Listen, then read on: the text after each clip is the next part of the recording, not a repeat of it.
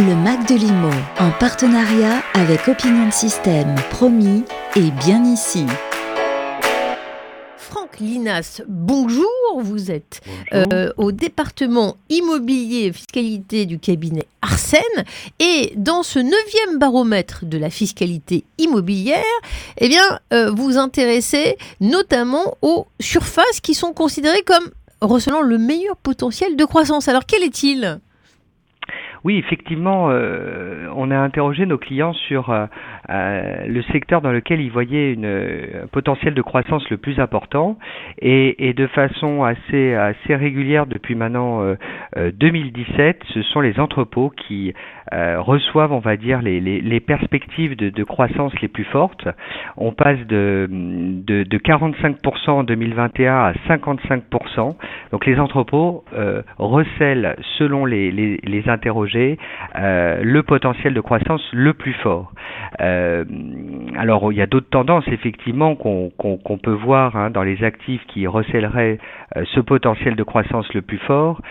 on voit que il y a un retour encore timide mais quand même marqué depuis deux ans des commerces qui, voient effectivement leur, perspective de croissance s'améliorer considérablement par rapport à l'an dernier et à l'année d'avant il faut dire que les commerces ont quand même beaucoup pâti euh, durant ces deux dernières années, donc c'est bien qu'ils reviennent un peu sur le devant de la scène.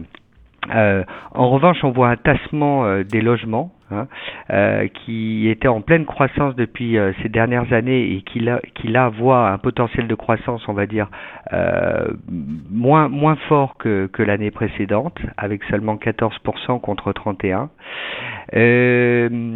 Qu'est-ce qu'on voit d'autre comme tendance?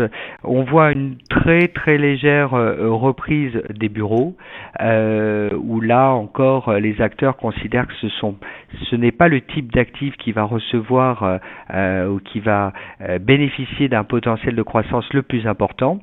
Euh, pour autant, euh, les bureaux, évidemment, restent une classe d'actifs euh, absolument essentielle. Et quand on, interroge les clients, non pas sur les perspectives de croissance, mais sur les actifs sur lesquels ils comptent investir cette année, eh bien, sans, sans, sans surprise, en fait, les bureaux arrivent en deuxième position, hein, avec presque 25 des sondés qui, qui, comptent investir dans le bureau, euh, juste après euh, les entrepôts, où là, on aurait euh, un peu plus de 28% des sondés qui, qui souhaiteraient investir dans les entrepôts cette année. Alors, quelles sont les attentes des acteurs vis-à-vis de la fiscalité Dans l'immobilier, ça, ça compte bah là aussi, c'est une tendance euh, très régulière hein, qu'on voit depuis depuis 2011, depuis la création de ce de ce baromètre, c'est que euh, les, les questions fiscales euh, sont sont sont vraiment euh. On a interrogé les, nos, sondés sur euh, l'importance que revêtaient les décisions euh, fiscales à l'occasion des, des conseils d'administration et effectivement on s'aperçoit que 86% des sondés considèrent les questions fiscales comme prioritaires, voire tout à fait prioritaires dans les décisions prises à l'occasion des, des conseils d'administration. Et d'ailleurs c'est une tendance qu'on a pu également remarquer quand on a interrogé euh, les sondés sur l'importance qu'ils accordaient euh, euh, dans les programmes présidentiels, hein, c'était juste avant les élections présidentielles, l'importance qu'ils accordaient aux, mesures fiscales dans les programmes des différents candidats, où on voit que effectivement font partie des priorités, 71% des sondés ont considéré qu'elles faisaient partie des, priorités et, et 15% carrément prioritaires. Donc c'est une tendance euh, générale, la fiscalité est une, est une donnée qui est euh, euh, largement prise en compte au moment de réaliser un investissement ou un désinvestissement.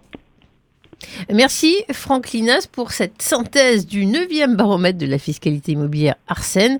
les professionnels de l'immobilier plus sévères en 2022 face aux mesures fiscales. Je renvoie à toute l'étude et tout le baromètre. Très intéressant. Merci. Le Mac de Limo, en partenariat avec Opinion Système, promis et bien ici.